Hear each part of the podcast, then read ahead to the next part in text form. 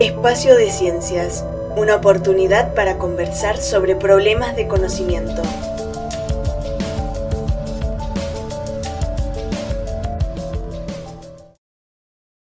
Bienvenidos a Espacio de Ciencias Podcast, tercer episodio, Patrimonio y Sostenibilidad. El patrimonio, comprendido como aquellos elementos heredados del pasado en la actualidad, tienen gran potencialidad para la planificación a futuro, considerando que el legado recibido tiene que ser correctamente gestionado para las próximas generaciones, vinculándose así con el concepto de sostenibilidad. Los participantes nos darán su opinión. Comenzamos con Lorena Mancini Marchesi. Ella es doctora en arquitectura. La sostenibilidad del patrimonio hace referencia a la existencia de condiciones económicas, ecológicas, sociales y políticas que permitan su funcionamiento de forma armónica a lo largo del tiempo y del espacio. Seguimos con Verónica Kremaski, licenciada y profesora de Historia del Arte, doctora en Historia. Un ejemplo es el patrimonio construido anónimo, que es sostenible en cuanto presenta adaptaciones a las condiciones ambientales del contexto, lo que lo hace eficiente y adecuado a lo local.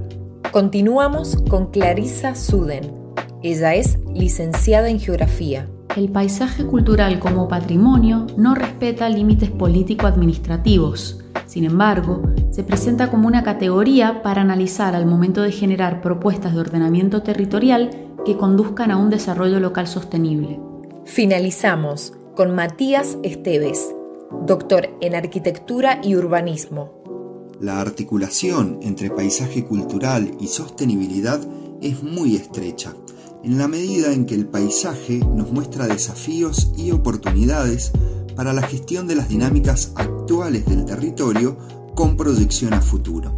En efecto, el paisaje cultural es una herramienta para alcanzar el desarrollo sostenible a partir de rescatar a los valores y características del paisaje que queremos disfrutar en la actualidad, pero que también queremos preservarlo para las futuras generaciones. Estos valores o características se vinculan tanto con lo estético como con aspectos funcionales.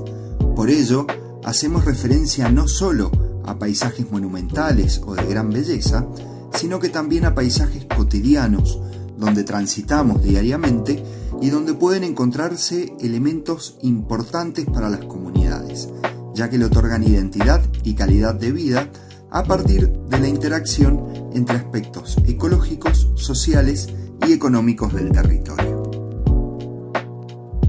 Escucha lo nuevo de Espacio de Ciencias. No te pierdas el último episodio sobre patrimonio, turismo y desarrollo.